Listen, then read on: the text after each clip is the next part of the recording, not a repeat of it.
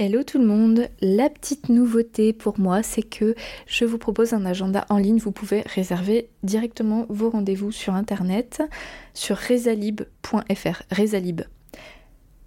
J'ai mis le lien dans la description du podcast, je l'ai mis aussi sur mon Linktree Instagram et sur mon site internet. Quand vous allez sur à peu près toutes les pages, vous avez un petit onglet, un petit bouton je réserve mon rendez-vous en ligne ou quelque chose comme ça. Voilà, donc n'hésitez pas à aller directement euh, consulter mes créneaux disponibles. Je vous souhaite une bonne écoute. Vous écoutez Un temps pour naître, le podcast qui parle de la maternité vue de l'intérieur. Je suis Edwige Caloc, accompagnante en périnatalité à Vannes, en Bretagne, et en visio. Ce podcast, c'est la continuité de mon métier. Je brise les tabous et je vous donne des informations et des ressources pour vous aider à vivre votre désir d'enfant et votre maternité avec plus de conscience et plus de puissance. Bon épisode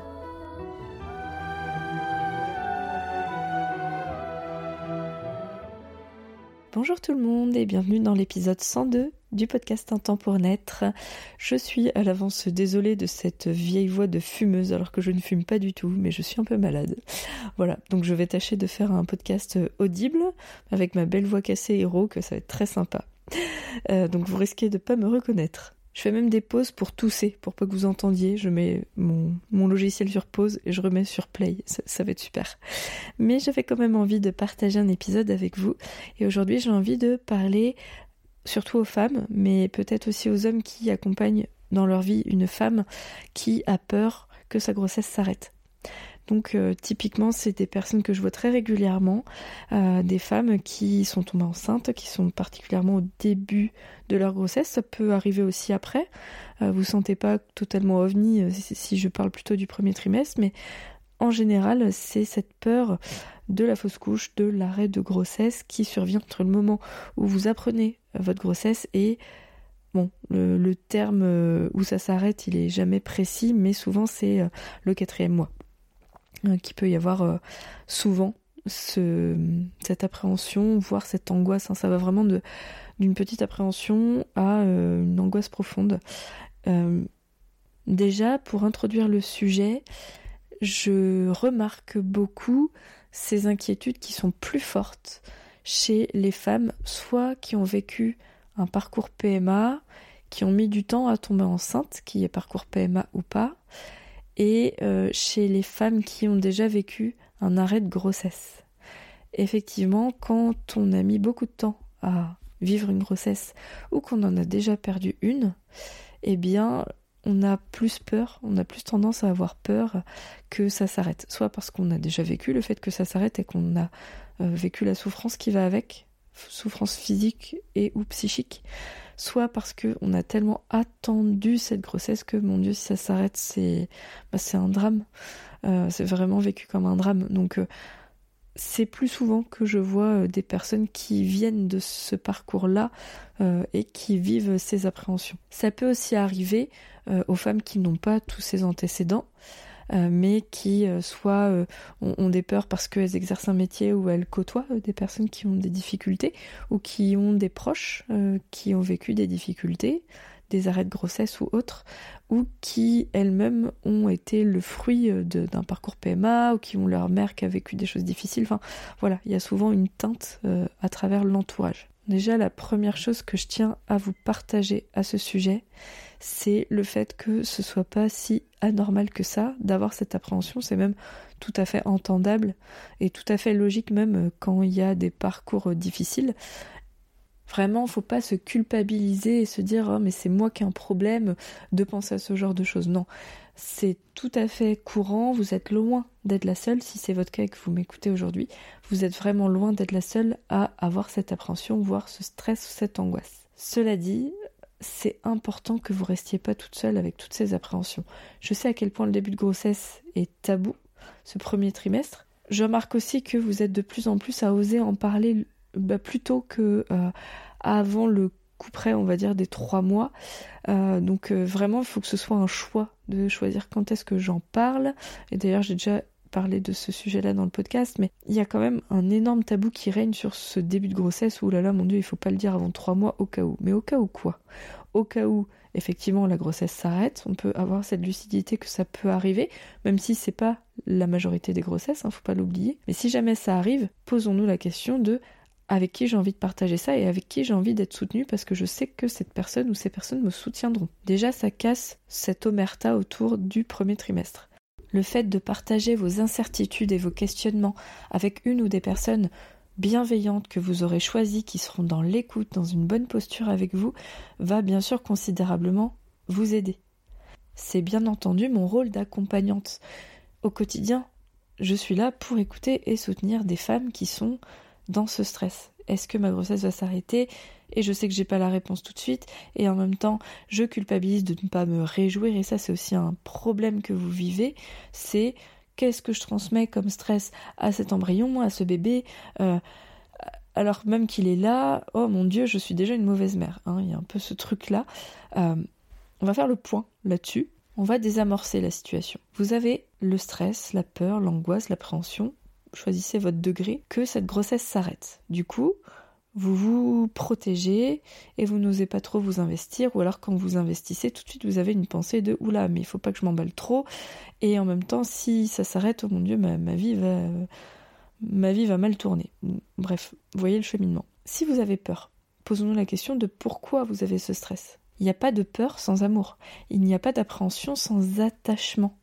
Vous êtes déjà attaché à cette grossesse, à ce bébé, à cet embryon qui est à l'intérieur de vous. Il y a autant d'attachement que de temps que vous avez passé à projeter sur cet enfant. Donc parfois c'est des grossesses qui arrivent de façon rapide, et puis parfois ben, ça fait des années, des mois qu'on espère cet enfant, et donc c'est pas juste un amas de cellules. Là où cette fameuse omerta du premier trimestre sous-tend qu'il faut pas s'emballer parce que les euh, divisions embryonnaires au début de grossesse, c'est souvent qu'il y a une sorte de sélection de la nature, la nature est bien faite, je prends des gros guillemets, et donc les grossesses s'arrêtent. Mais en fait, quand une femme attend un enfant, la plupart du temps, il y a un attachement qui vient se rajouter, il y a tout ce côté émotionnel, affectif, et donc en fait, nous, quand on attend un enfant, ce qui plus est quand il était désiré, on pense pas à un amas de cellules, on pense à un bébé la plupart du temps. Donc les mécanismes de défense qu'on va développer, bah, c'est de la peur et ou une forme de protection qui va être pas du déni, mais plutôt une forme de dénégation, de mise à distance de la grossesse. On va minimiser, on va pas trop s'emballer, on va pas trop y penser. Il y a comme des amnésies aussi qui peuvent arriver au début de grossesse. Et ça, c'est pourquoi? C'est pour éviter de trop y penser, pour pas devenir folle à force d'angoisser. Donc tout ça, faut bien se dire que c'est parce qu'il y a de l'amour derrière. Tant d'amour à donner à ce bébé qui est en formation et qui est déjà là pour nous, qu'en fait, euh, cette idée que ça s'arrête, c'est insupportable. Donc c'est important qu'on puisse poser les mots sur ces émotions-là et que vous soyez accompagné pour ça. C'est vraiment mon rôle et si vous estimez que vous êtes un peu perdu là-dedans, que ce soit avec moi, avec une bonne amie, avec une autre accompagnante, que sais-je, ne restez pas seul. Trouvez quelqu'un qui sera là pour vous écouter et accueillir ce que vous êtes en train de vivre. C'est très important. Et pour aller au bout de ma réflexion autour de cette peur, de cette appréhension, ce que j'aime partager comme vision des choses avec euh, les femmes que j'ai en accompagnement, c'est que il n'y a pas beaucoup de risques à s'attacher. Oui, c'est très dur quand on s'est projeté et qu'on doit détricoter. Mais je ne peux pas avoir tort en disant que ces moments que vous avez passés à espérer cet enfant et à vivre avec lui à l'intérieur de vous, eh bien, il y a eu de l'amour parce qu'il y a eu cet attachement. Donc, même s'il y a une forme de protection, on n'osait pas trop aller dans la grossesse, c'est par protection pour éviter de souffrir parce qu'on est attaché. Donc, ça reste une forme d'amour. Et de savoir que aujourd'hui, maintenant, cet embryon, il est présent à l'intérieur de moi, même si j'ai peur que ça s'arrête, aujourd'hui, il est là. Donc, je peux me dire, ok, là maintenant je suis enceinte. Ça veut pas dire forcément que ce sera tout le temps comme ça, il y a toujours ce,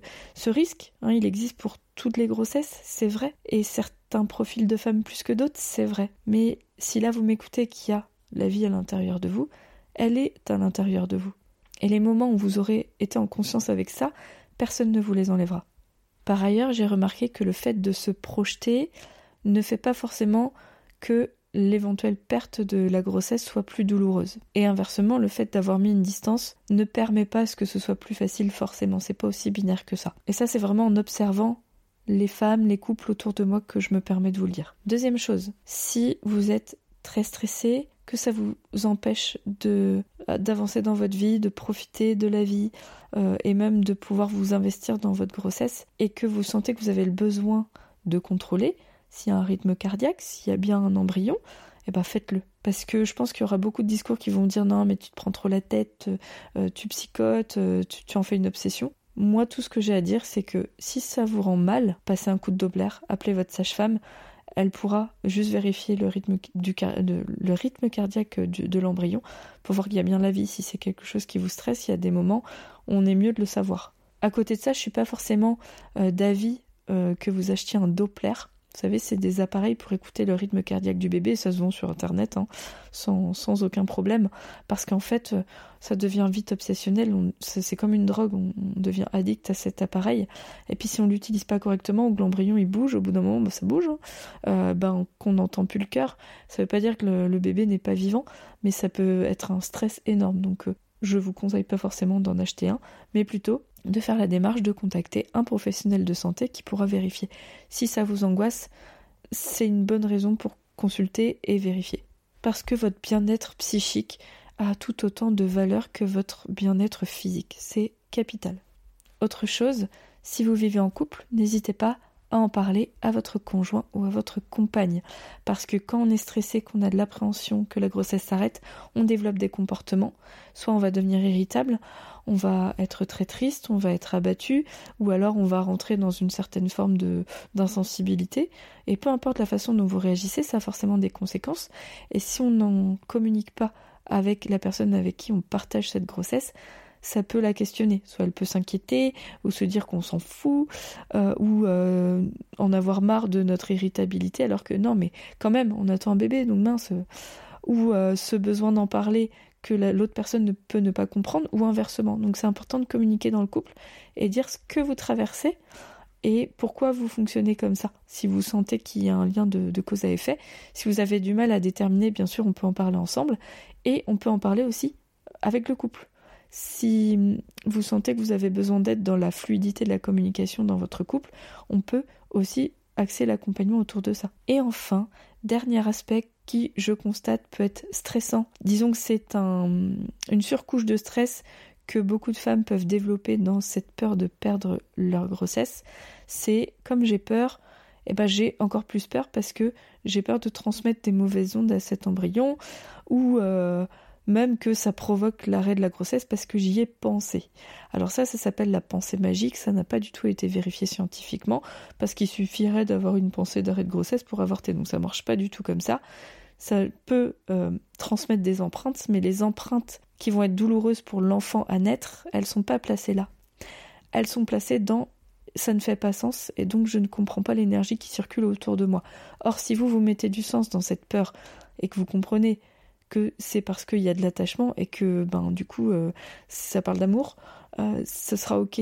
Et si vous avez peur du détachement autour de cette grossesse et que ça a un impact sur l'avenir de l'enfant qui se sente pas aimé, qui se sente rejeté, c'est important de se rappeler que nos grands-mères et les générations avant, elles n'avaient pas de test de grossesse pour confirmer les grossesses au tout début. Donc si vous en êtes au début de votre grossesse et que vous constatez que vous avez du mal à, cheminer là-dedans, bah oui, faites-vous accompagner pour vous vous sentir mieux. Au-delà de ça, les embryons, ils sont pas faits pour qu'on soit tout le temps au taquet sur eux au début de grossesse. Sinon, bah, euh, on n'aurait pas des dépistages qui sont liés à la médecine. On aurait des dépistages naturels, tout de suite on saurait qu'on est enceinte. Non, nos grands-mères les générations d'avant, bah en fait, elles constataient certainement qu'elles avaient plus de règles, qu'elles étaient en aménorrhée, ce qui n'est pas tout le temps le cas, mais admettons que ce soit le cas, ça donnait un indice. Mais comme il n'y avait pas de contraception, bah en fait, elles enchaînaient classiquement les grossesses, et si elles allaitaient, eh bien, euh, savoir qu'il y a une grossesse qui s'installe, c'était pas évident, et c'est pas pour ça que euh, les personnes ont été traumatisées de ça. Disons que la nature n'a pas prévu qu'on se préoccupe de nos grossesses tout de suite et qu'on s'investisse avec la personne qui est à l'intérieur de nous. Ça, ça se construit et on a neuf mois pour ça. Ce qui compte, c'est que vous, vous soyez bien et à l'aise avec le temps de la grossesse. Si vous sentez par contre que vous avez du mal à investir la grossesse après ce premier trimestre, je dis pas que c'est euh, grave et que euh, faut culpabiliser de ça, c'est pas du tout ça. C'est que il faut pas rester toute seule. Dans tous les cas, c'est bien de pas rester toute seule, mais si vous sentez que la grossesse avance et que vous n'êtes pas dans le même tempo entre votre corps et votre tête, là, faites-vous aider, c'est très important, soyez bien accompagné. C'est ce que j'avais à vous partager aujourd'hui sur cette peur d'arrêter, de, de, voir cette grossesse qui s'arrête, de perdre ce bébé qui est à l'intérieur de vous. J'espère que ça vous a donné des clés. Si vous avez des questions, si vous avez besoin de partager aussi votre ressenti, votre expérience, bien sûr, je reste dispo.